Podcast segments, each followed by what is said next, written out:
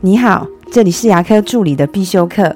今天要必修的是牙科助理的管理课，怎么跟脾气不好的老板相处？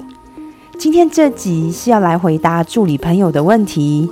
我收到一位助理朋友的来信，他问我说：“艾玛，我的老板呢，什么都好，就是脾气差了一点，特别是他在看诊的时候，很容易发火。”所以新来的助理呢，都特别害怕跟老板的诊。其实我自己跟老板的诊的时候，也会有很大的压力。请问我该怎么办呢？其实当老板的压力是真的很大的，要烦恼的层面也是非常的广。除了基本的看诊，他还要烦恼助理们，哪些助理又说他不要做啦？那新来的助理现在学习的状况怎么样？可能还要烦恼医师。烦恼诊所的业绩，甚至还要烦恼健保局跟国税局等等的财务问题。事情一多，或是有哪个环节不顺利卡住了，就真的很容易发脾气。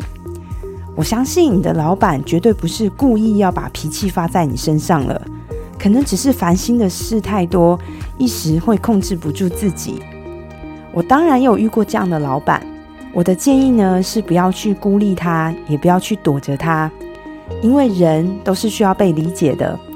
如果你的老板喜欢喝咖啡，或是喜欢喝哪间的饮料，吃哪一间的甜点，你可以买一杯饮料，或是买一份甜点放在他的桌上，留一张字条，写着：“老大，你辛苦了。”当你的老板能感觉到他其实并不孤独。